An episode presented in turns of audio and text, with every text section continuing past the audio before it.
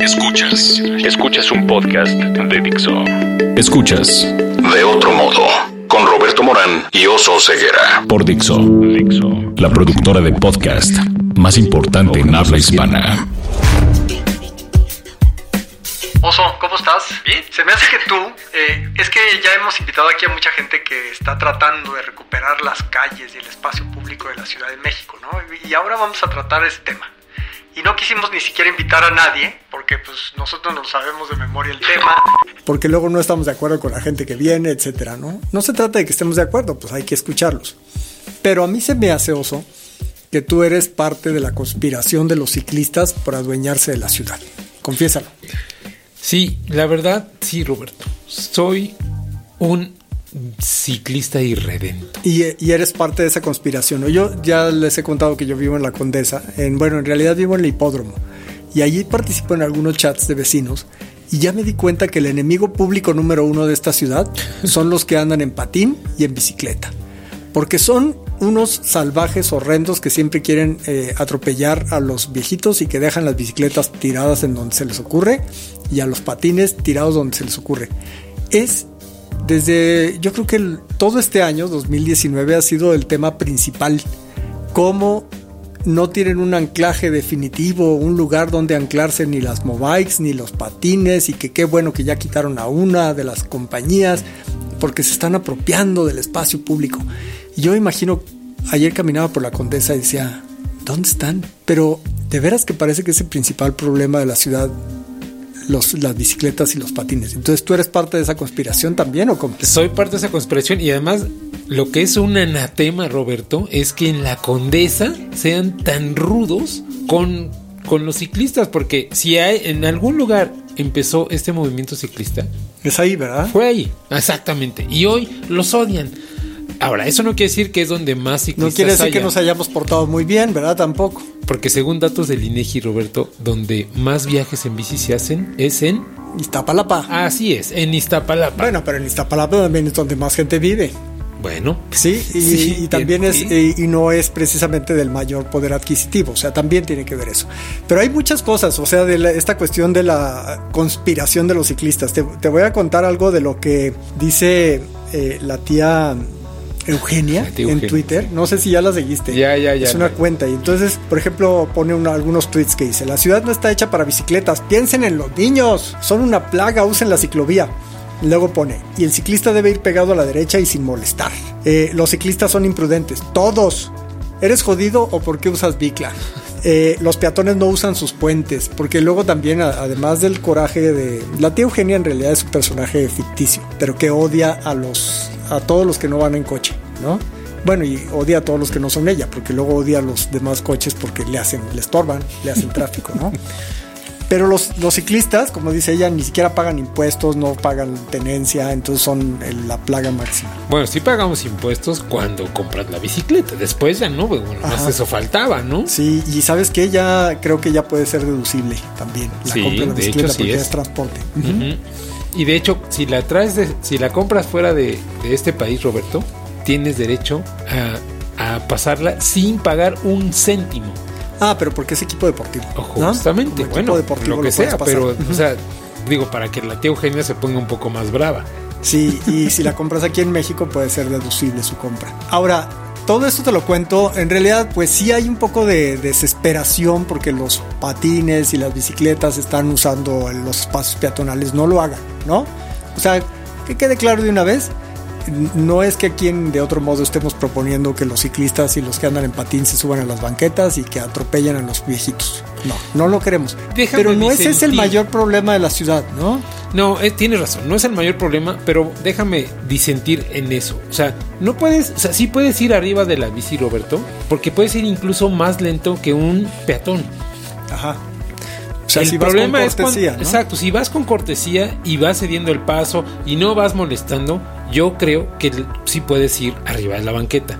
Yo lo vi en Japón, se los dije la vez pasada, las mamataris lo de, dejan que las señoras lleven a sus hijos y van bastante rápido las señoras. Aquí el problema es que de repente vas en un pasa un uno de estos en el ¿cómo se llaman? Los patín Los del patines, diablo ajá. y van hechos el diablo. Entonces dices, ahí sí está cañón.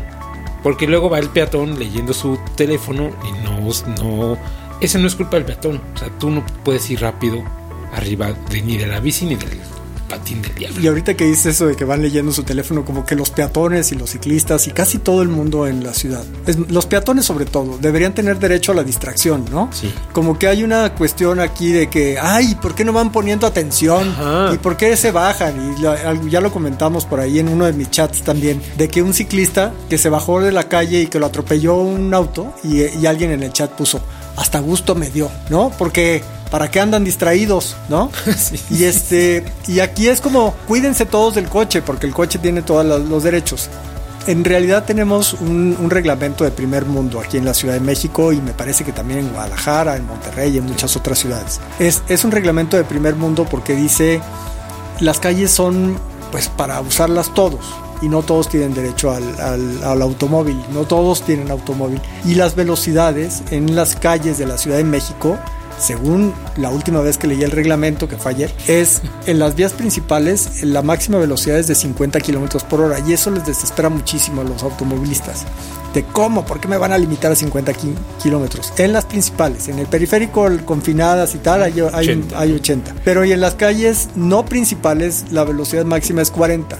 Dígame señores automovilistas quienes respetan esa velocidad máxima. Oye, Roberto, y además tienes toda la razón. O sea, es 40 kilómetros por hora y además, si no hay ciclovía, entonces además tiene que compartir el carril con el ciclista, que tiene derecho a ocupar el carril, el carril completo. ¿no? Sí. Es una cortesía de algunos ciclistas que nos hagamos a la derecha cuando no hay ciclovía. Y si hay ciclovía, Roberto, y se los voy a aclarar de una vez a los, a los automovilistas, y tú vas por arriba de los 25 kilómetros por hora, que es mi caso, puedo ir fuera de la ciclovía. Porque no puedes ir a más de 25 kilómetros adentro de la ciclovía. No puedes. no, porque te, encuentras con alguien que va, papaloteando, porque ya quedamos que los ciclistas tienen también derecho a la distracción, ¿no? O los peatones de repente se bajan y si darle un guamazo a más de 25 kilómetros por hora, no te la cuento, ¿eh? Ajá, y te lo das también tú el guapazo. no, sí, los dos. Y, pero esta cuestión de limitar las velocidades es así como de ahí están los conspiradores ciclistas que nos están quitando nuestro derecho a ir rápido en la ciudad. No hay un derecho a ir rápido en la ciudad, ¿no? Eso pensamos en de otro modo, que todavía más, o sea, eh, además de que las hay un mm, concepto dentro del reglamento de tránsito de la Ciudad de México de calles calmadas, así dice, de tráfico calmado. Y esas calles de tráfico calmado que yo asumo son las de la colonia Nápoles, de la del Valle, la Florida, la Escandón, la Doctores, la Buenos Aires, casi todas las colonias del centro de la Ciudad de México, de la zona céntrica de la Ciudad de México, deberían ser de tráfico calmado. Porque hay niños que van de la escuela, porque hay perros, porque hay ciclistas, porque hay peatones. Y esas, ¿sabes cuál es el límite máximo? 30 kilómetros por hora. Sí. Por ejemplo, las escuelas, ¿no? En las escuelas es 20. Así ah, cierto, es 20, tienes razón. Sí, en, cerca de las escuelas. Pero eso de la velocidad parece que es un derecho, que es un derecho que tenemos los, todos los humanos, pero como no todos tenemos coche, pues entonces no, no todos podemos ejercerlo. No, no es así. Para convivir eh, civilizadamente en las ciudades no tenemos ese derecho, ¿no? Por más cilindros que tenga su auto, no, no, no, no tienen derecho a la velocidad, punto. Pero acabas de decir la palabra perfecta, Roberto, la convivencia. O sea, y, ese es un asunto donde de repente tú te subes a tu coche o incluso a tu bici y te sientes superior al otro. Sea al del patín, sea al de la bici o, ni se diga al peatón, que es el último de la cadena de esta convivencia, porque, ah, pues andas a pata, güey, te voy a arrasar sea que vaya en mi bici, en mi coche o en el patín, porque hay algunos. Porque las bicicletas son para el domingo. ah, sí, claro, sí. Entonces sí, y yo voy en mi auto porque yo tengo asuntos muy importantes que tratar y los que van en bicicleta no tienen cosas importantes que hacer, ¿no? Por eso van en bicicleta, ¿no? Eh, esa es como un poco la mentalidad, ¿no? Fíjate que hace rato lo dijiste, yo voy a bici, en bici a todos lados, Roberto. Y cuando digo a todos lados, es a todos lados, hasta Santa Fe. Voy a Santa Fe, voy, he ido hasta la salida a la carretera Puebla. Bueno, he llegado hasta Cuernavaca, hasta Amatlán en mi bicicleta. Me encanta subirme la bici y, la gente sí se sorprende y dice, pero ¿a poco llegas a todos lados? A todos lados. Y es más, voy de traje. Evidentemente no me voy de traje puesto en la bici, pero llegué a la Cámara de Diputados Y alguna vez, Roberto, no me dejaban pasar porque llegaba yo de short y de playera de ciclista. ¿Y usted a qué viene? Pues vengo a cubrir una conferencia, señor. No, vosotros también. ¿Ah, sí? No, o sea, señor, traigo aquí mi ropa. necesito cambiarme, pasar. Pero una discriminación, Roberto. Ajá. Pues, pues, porque te vende short y de camisetita. Y dice, ah, este pinche ciclista, ¿no? Sí, ese también tiene mucho que ver. Pero no, no es nada más una cuestión de lucha de clases. No es aquí Carlos Marx y que Carlos Marx anduvo en bicicleta y los demás no. Sino que también yo lo vi en, una, en un sitio que es Culturas Metropolitanas, que por el nombre me imaginaría que no es un, lugar de esos de ultraderecha, ¿no? Pero por ahí dice que se, se, queja un artículo que vi por ahí de que pues está muy mal porque le están dando espacios al patín eléctrico y a la bicicleta. Lo están haciendo Dice que le están dando utilidades sin medida a empresas transnacionales, ¿no? Y por ahí viene que el problema es, mire, te, voy a leer una cosa que, viene allí en Culturas Metropolitanas. Dice que esto de, dedicarle más espacio a los patines y a las bicicletas, se pretende rediseñar el espacio público a imagen y semejanza de ciudades como Berlín, Ámsterdam o Londres, en favor del cognitariado, que no sé qué sea eso, que habita algunas zonas de la ciudad. Este, el cognitariado, no sé, hay que buscarlo en el diccionario. Pero en Berlín, Ámsterdam o Londres eh, no hay que copiarles a ellos. Está mal. ¿Y sabes por qué no hay que copiarlos? Y lo dice en este sitio. Porque aquí en México no opera el discurso del transporte sustentable. Porque los habitantes de la periferia, trabajadores de bajos salarios, desempleados, profesionistas precarizados, comerciantes, se desplazan a la centralidad metropolitana por necesidad. Centralidad metropolitana yo creo que es el centro de la ciudad. Y por lo tanto la bicicleta y mucho menos el patín del diablo o la tabla no son para transportarse. Entonces como los pobres andan, viven de muy, vienen de muy lejos, esta es una conspiración eh, imperialista contra ellos. O porque es de veras así dice el discurso del transporte sustentable no opera para transportar a los pobres. ¿No? Eh, y entonces ahí es donde... Oye, ¿y da alguna alternativa a eso? Pues sí, este, que, bueno, también viene una cuestión aquí, dice que es una cuestión política a favor de las transnacionales de la renta de vehículos unipersonales. Yo me imaginaba que las o sea, los, los coches no los hacen transnacionales, ¿verdad? Los, Todos los producen aquí en México. Sí, sí. Y, y no tienen marcas eh, que sean Ford, ni General Motors, ni Chrysler. Eso no es de transnacionales, no. Es solo Mastreta, es la, única automotriz mexicana. Y entonces dice que, pues, como ya este, los patines y las bicicletas están haciendo que desaparezca el espacio público, es porque lo están haciendo en nombre, ¿sabes de qué lo están haciendo? En nombre de la comodidad y del placer. Y pues, no, una sociedad no está hecha para la comodidad y el placer, ¿no? Eh, ese es el tipo de críticas que desde diferentes eh, mm, cuestiones ideológicas vienen a la ciudad, a, hablar de la bicicleta, del peatón, del uso del auto. Yo creo que la tía Eugenia se alimenta de esas lecturas, ¿verdad? No, porque este es como más, como tiene ese lenguaje, yo digo con todo el respeto y el amor y que a mí yo aprendí a leer en la jornada, pero es el lenguaje de la jornada, ¿no? De muchos que dicen, ay, voy a escribir como los abajo firmantes. Oye, pero a ver, o sea, no vamos a copiarle a Berlín, no vamos a copiarle a todas estas ciudades. Eh, y no mencionó a la meca de los, o sea, los países nórdicos. Exactamente, ¿no? Que esa es la meca de los ciclistas. Y ya no digamos China, Roberto, porque sin duda, porque son otras circunstancias económicas y sociales. Pero bueno, la meca es efectivamente los países nórdicos y no hemos aprendido nada. O sea, ahí está el ejemplo y seguimos sin voltear a ver esos ejemplos. Eh, hay un estudio del Instituto Mexicano para la Competitividad, que estuvo aquí su director, que dice que las ciudades mexicanas están diseñadas para los autos más que para las personas y que los resultados de este viejo modelo urbano han sido caminos cada vez más largos, edificios y barrios separados y segregados y cada vez más autos en las calles. O sea, si tú piensas que la solución son los autos y los segundos pisos y estás en contra de las malditas transnacionales de las bicicletas, entonces eh, estás generando más congestión vial, no la estás resolviendo. Pero ese es un buen tema, Roberto, porque incluso el gobierno mismo es productor de ese, y te voy a decir por qué. Cuando se hizo, cuando se hace un edificio, por ley... Ya no. Exacto. Antes. Sí. Antes el, reglamento exigía un número determinado de cajones de, para autos. Hoy eso ya se acabó. Efectivamente, pero esto es muy reciente. Muy reciente porque y hace poco se publicó un artículo en Nexos, ¿no? Que decía que el edificio de Vancomer, que es el edificio, uno de los edificios más altos de América Latina, eh, lo, hicieron construir estacionamiento y eso hace más tráfico para el edificio de Vancomer. Bueno, yo esa historia me la sé perfecto, Roberto, porque yo entrevisté cuatro veces a los hacedores de ese edificio para la revista Obras. Y justo ellos me contaron que tuvieron primero, iban a hacer un, estacionamiento eh, subterráneo, entonces iba a ser un hoyo profundísimo. Terminaron comprando el predio de junto donde estaba el Sambors, ¿te acuerdas? Sí. Y ahí es donde está el, adyacente para los estacionamientos que en su momento les exigió el gobierno. El mismo, el mismísimo eh, arquitecto Roberto construyó una torre en Londres. Richard Mayer, ¿no? Ajá y dejó 10 cajones de estacionamiento, de los cuales 8 eran para discapacitados. Y aquí eh, existía esa regla de que tenías que hacerlo.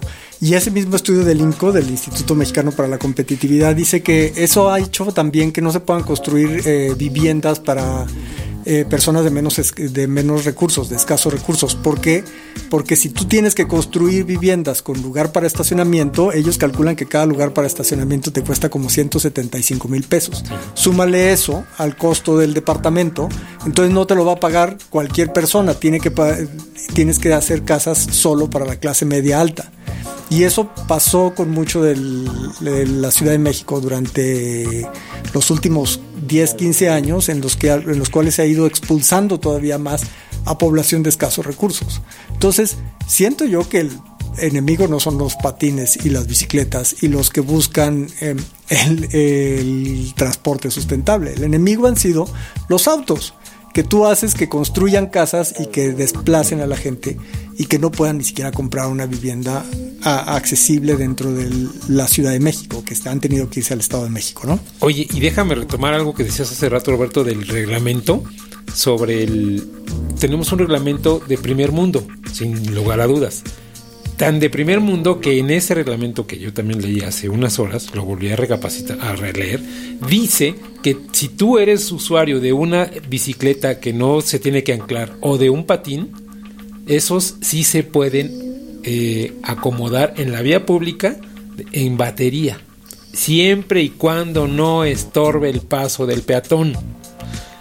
hasta eso dice el, reglamento tan de primer mundo que tenemos, pero que algunos no lo han leído y les vale gorro. Solamente entonces sería la conclusión, pues vamos a voltear a ver a los demás, ¿no? Y vamos a ver, hay que tener un poco de empatía. Dice el, el reglamento de tránsito de la Ciudad de México, no sé cómo esté el de Guadalajara o el de Saltillo o el de Puebla, pero dice que el tránsito en la ciudad tiene que hacerse con cortesía.